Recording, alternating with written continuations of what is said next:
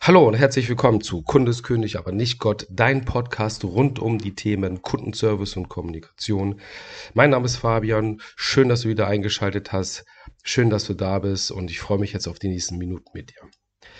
In der heutigen Folge geht es um die Atmung als Körpersprache.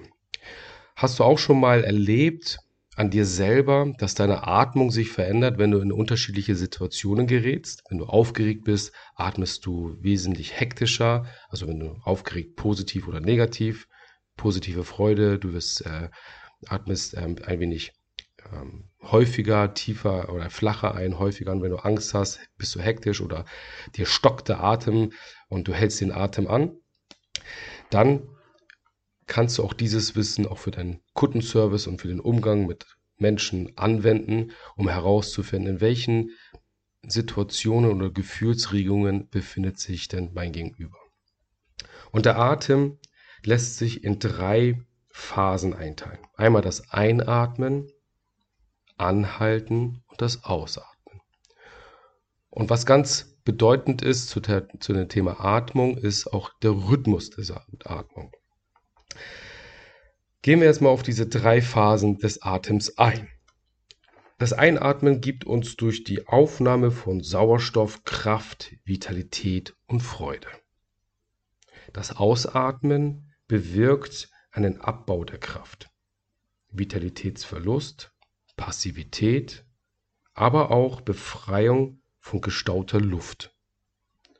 Das Anhalten ist der kurze Zeitabschnitt, in dem der Körper durch Stillstand versucht, jede Regung und den Informationsfluss zu blockieren, um die, in Ruhe eine Entscheidung zu treffen. Ja, die Konzentration. Und vielleicht kennst du das aus eigener Erfahrung, wenn es irgendwo hektisch geworden ist, hältst du kurz den Atem an und sagst, okay, laufe ich jetzt, bleibe ich stehen. Oder was mache ich jetzt? Gerade wenn man so in Stresssituationen gerät, ähm, ist das so, dass du durch die durch das Einatmen kurz nachdenkst, volle Konzentration auf die Gedanken legst, nicht auf den Atem und dann ausatmen und weitergeht. Das kennst du wahrscheinlich auch, wenn du ins eiskalte Wasser springst und ähm, bevor du das rea äh, realisierst, hältst du kurz die Luft an und oh, ist das kalt, was mache ich jetzt, gehe ich jetzt raus und dann fängst du an, weiter zu atmen.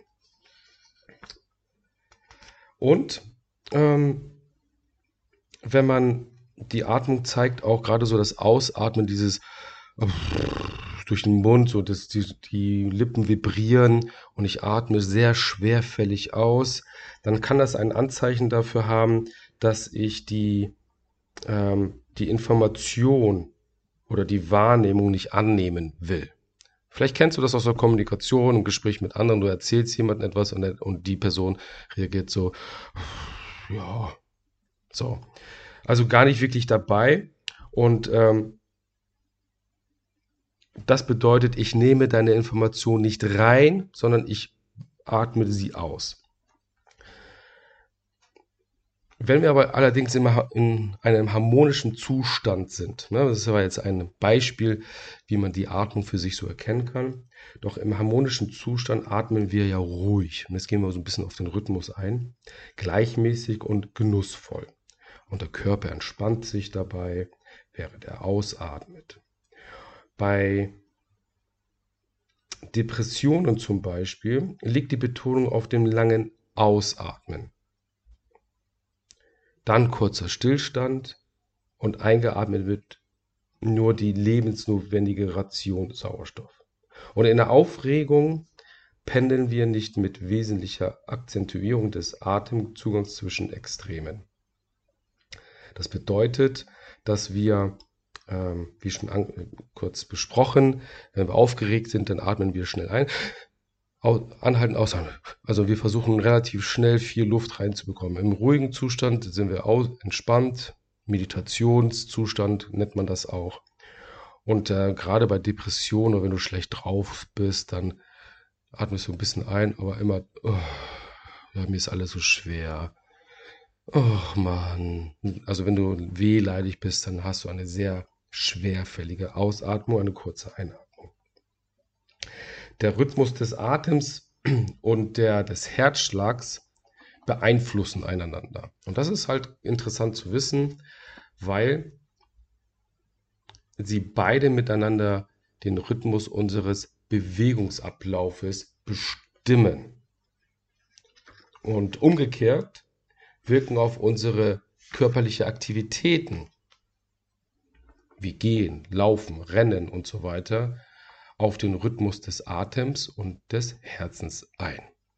Also wenn wir zum Beispiel erschreckt werden und wir sind jetzt in einer Fluchtreaktion, dann pumpt das Herz schneller, um mehr Blut in den Kreislauf zu jagen. Adrenalin wird ausgeschüttet, wir atmen schneller, um mehr Sauerstoff zu bekommen und dann bereit sind für die Fluchtreaktion, fürs Laufen. Und andersrum ist es so, wenn ich jetzt sage, ich möchte aktiv laufen, bin aber davor ruhig und laufe, dann fängt auch an, unser Herz schneller zu pumpen, weil wir mehr Sauerstoff in der Blutbahn brauchen. Also es wird mehr Blut produziert, schneller gepumpt und wir atmen dementsprechend auch ein wenig schneller Luft ein. Und darum können wir im Rhythmus der Bewegung auch den emotionalen Zustand eines Menschen erkennen oder sogar beeinflussen.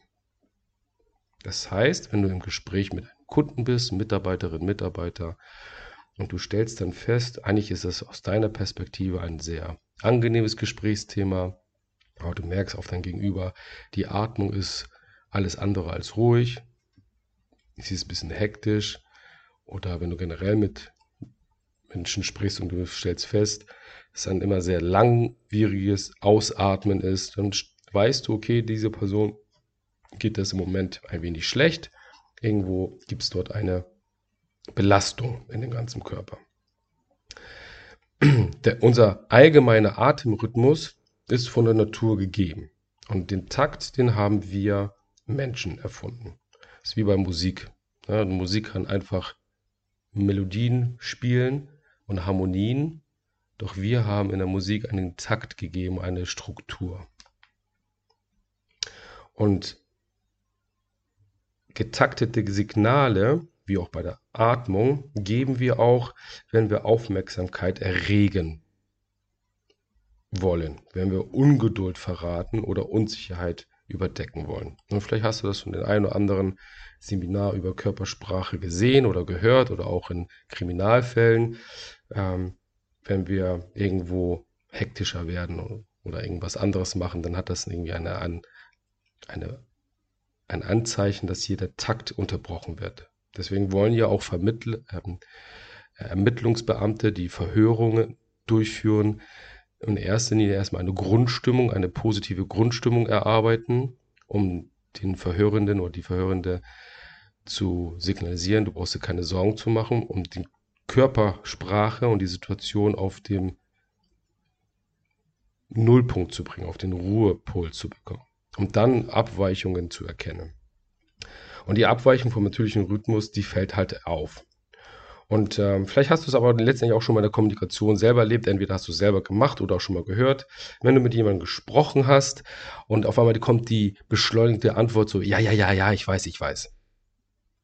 Das ist zum Beispiel ein, eine Veränderung im getakteten Signal. Oder jemand ähm, klopft ganz ungeduldig mit den Fingern auf den Tisch oder wippt mit dem Bein, wenn du mit jemandem sprichst. Also es wirkt irgendwie ungeduldig und du kannst daraus ablesen, dass diese Person gerade jetzt was anderes vorhat, als mit dir zu sprechen. Also macht es eher Sinn, dieses Gespräch dann zu beenden, weil die Person sowieso nicht empfänglich ist für deine Information. Das so als kurzer Einblick in die Atmung und in, das, äh, in den Rhythmus, was das für uns bedeutet. Also, du kannst dir auch selber mit diesem Wissen, wenn du feststellst, du bist irgendwo hektisch oder ähm, dich belastet etwas, dann kannst du durch Atemübungen, durch harmonisches und rhythmisches Atmen dich aus einer negativen Gefühlssituation rausatmen. Deswegen gibt es ja viele Ansätze oder auch viele Atemtechniken aus der Meditation heraus. Das heißt, wenn du irgendwann hektisch wärst, ich weiß nicht, ich weiß nicht, dann sagt ja auch dein Umfeld, komm erstmal zur Ruhe, atme mal tief durch.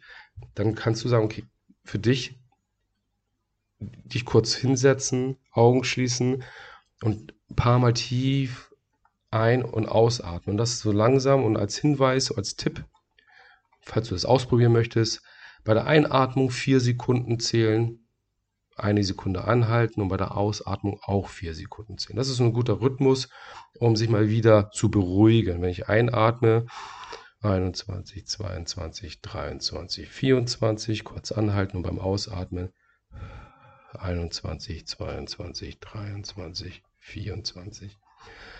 Und das machst du ein paar Mal hintereinander und dann wirst du spüren, dass du ruhiger wirst, dass dein Körper auf einmal ruhiger und entspannter wird, weil mit jeder Ausatmung du diese körperlichen, die muskulären Blockaden löst, die wir ja haben, weil wir auf verschiedene Reize reagieren, gerade auf unangenehme Reize.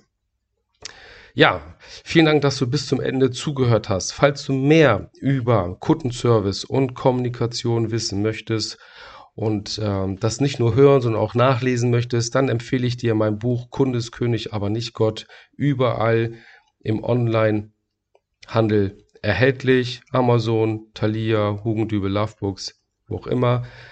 Verlegt von der Deutschen Literaturgesellschaft in Berlin. Ich freue mich ganz herzlich, wenn du dir das Buch anschaust, wenn du dir das äh, für dich als Wegbegleiter mitnimmst. Für mich der perfekte Einstieg in beide Welten, in Kundenservice und Kommunikation als Kombination. Und ähm, ja, freue mich, wenn du für dich die Entscheidung getroffen hast, dir das Buch mal anzuschauen. Danke dir recht herzlich, dass du mir heute zugehört hast. Ich hoffe, du konntest einiges mitnehmen zum Thema Atmung und Rhythmus.